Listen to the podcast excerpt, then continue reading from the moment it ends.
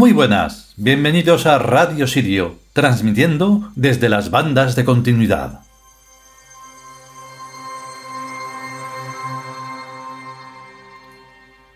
Esta complejización que presentamos en este pedazo de libro de nosotros los Tiud, desde esta ventana de la biblioteca tebana, es mm, como tiene que ser, porque si no, por eso está lo de la escalenidad. Esos escalenos que piensan que todo es tan simple y sencillo que con decir que, pues eso, Big Bang o Dios, pues ya está.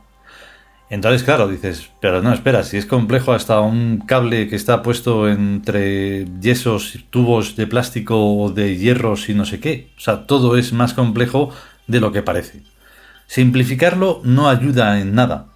Lo único que hace es todo lo contrario hacer que esa inconsciencia, pues eso, deje caer que se está en el año 2020 y que pues la luna está ahí porque sí y pues todo lo demás, o sea, millones de cosas sin tener que pensar en ellas. ¿Por qué están ahí? ¿Por qué las hemos...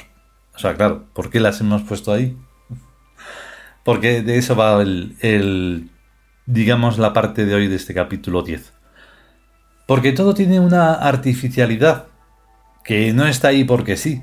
Lo hemos pensado de una manera más consciente o menos consciente, de una manera más inteligente o menos, y etcétera, etcétera, etcétera. Pero todo tiene su porqué. Y entonces, pues, a eso vamos. Venga, vamos a escucharlo.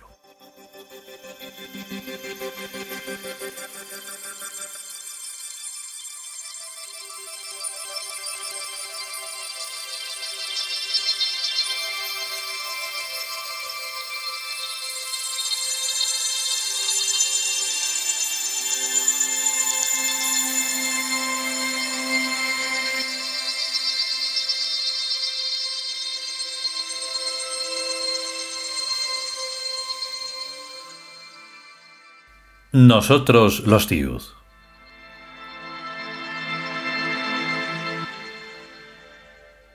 Décimo capítulo. Filosofía del conocimiento. Tercera parte.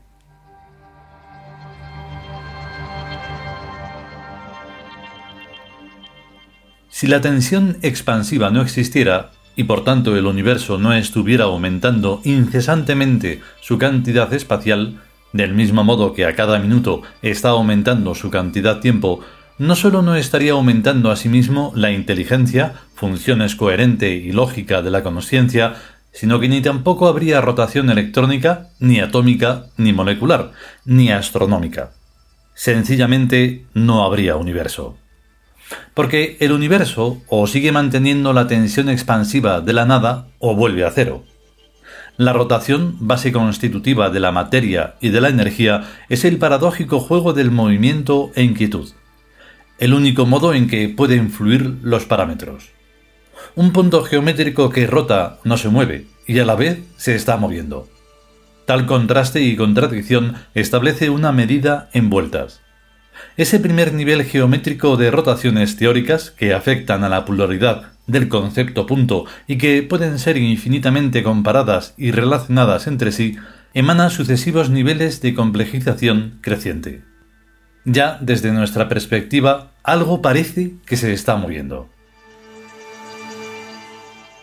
La primera ilusión mental es la pluralidad, una especie de astigmatismo de la conciencia dentro y delante del movimiento e inquietud que interpreta como rotación. La segunda ilusión mental es el desplazamiento.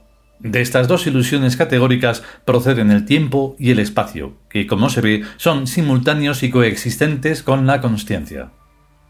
Todo lo demás procede según el test de las manchas de tinta o de las figuras en las nubes. El posible confuso se desglosa en cosas, seres y mundos. Los grupos afines de almas ven todas lo mismo, creándoseles así una convicción convencional de objetividad. Realidad es, pues, lo que percibe uno y toda la gente que se parece a uno. Se admite que las almas de las otras sectas tengan diferentes percepciones de nuestra realidad, y cada grupo la de su propio credo. Pero la percepción chipén de la realidad es la nuestra, la científica, dicen todos y cada uno de los innumerables grupos de almas. Ocurre que cada especie de triángulos homologables o mundo vive dentro de un horizonte que le circunda y limita. El horizonte es la tercera ilusión mental, el non plus ultra de toda realidad. Por ejemplo, para las almas que ahora se llevan entre nosotros no hay algo que sea más grande que el universo estrellado. Eso es lo último. A nadie se le ocurre que todo ese estrellerío sea un poco de polvo en el techo de un armario.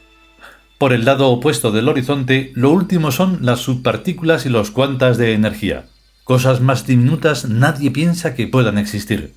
Y a lo mejor resulta que cada fotón es un sol enormísimo que ilumina otros verdes prados. En el estado actual de nuestros conocimientos, lo único que sabemos a ciencia cierta es que sabemos muy poco y que no podemos estar seguros de nada que es exactamente lo mismo que ha pensado la gente inteligente de todos los pasados siglos, y lo mismo que se tendrá que seguir pensando en los futuros siglos, mientras no se cambie de mentalidad. La gente le da mucho al ojo del telescopio y del microscopio, pensando que es allí, a lo lejos, donde se encuentran las soluciones de los problemas. Pero se olvida que donde están verdaderamente los problemas, los errores y las soluciones es en la mente. Primero pensar después actuar en consecuencia.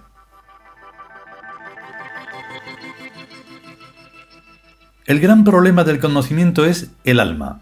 Mientras no se sepa qué cosa es el alma, cómo está estructurada y cómo funciona, todo el conocimiento será excéntrico y estará girando en torno a centros equivocados. Cada nombre de ciencia es una ridiculez, algo para reírse, los chistes del futuro, la causa de la escalinidad.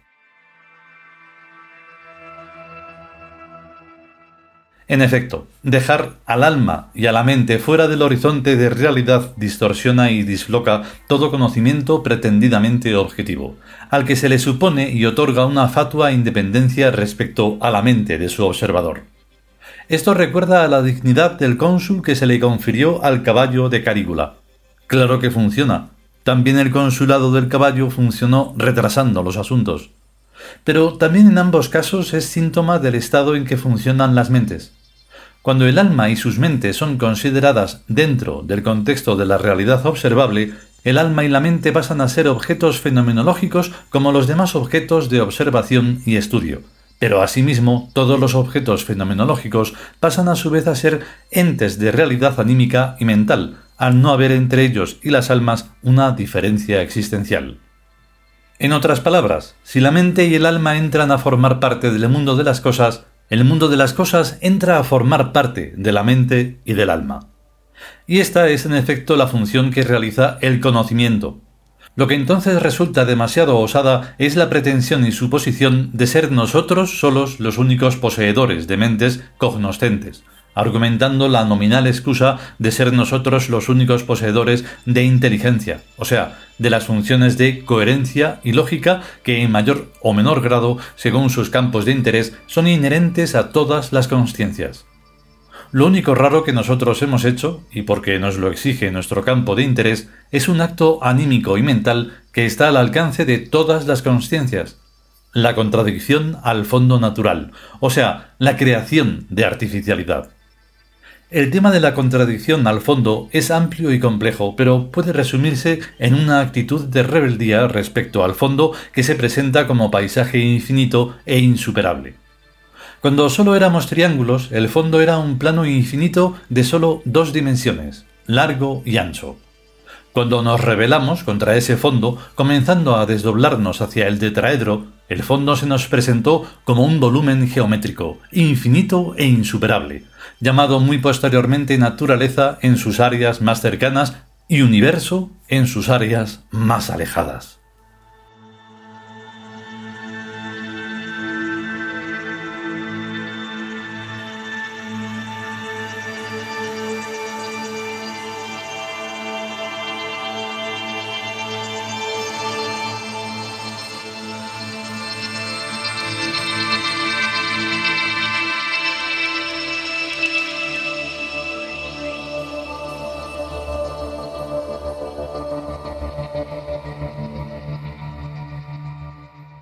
Y hasta aquí esta tercera parte del décimo capítulo, Filosofía del Conocimiento, del libro Nosotros los Tiud.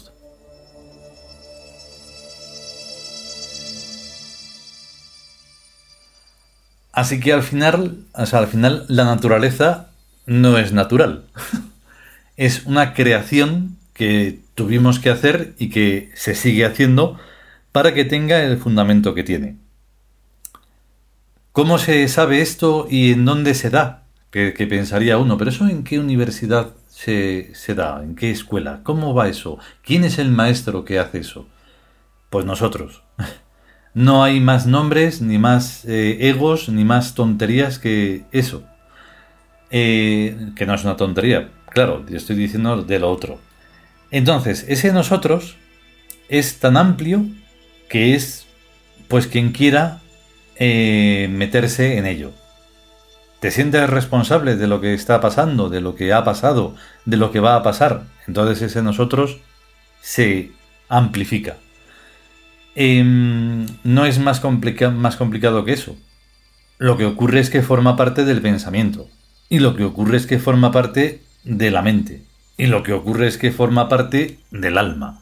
Y así hasta llegar al espíritu. Y así hasta comprender nosotros los dios, o sea, nosotros los dioses vivientes, que hemos dicho, pues vamos a ser responsables de la divinidad, no vamos a dejarlo a cargo de cosas que se han inventado una gentuza que solo es mafia, política mm, y poco más, para controlar a la gente, que es lo único que eh, les interesa. Y por eso hay tanta gente. ¿Por qué hay tantos escalenos?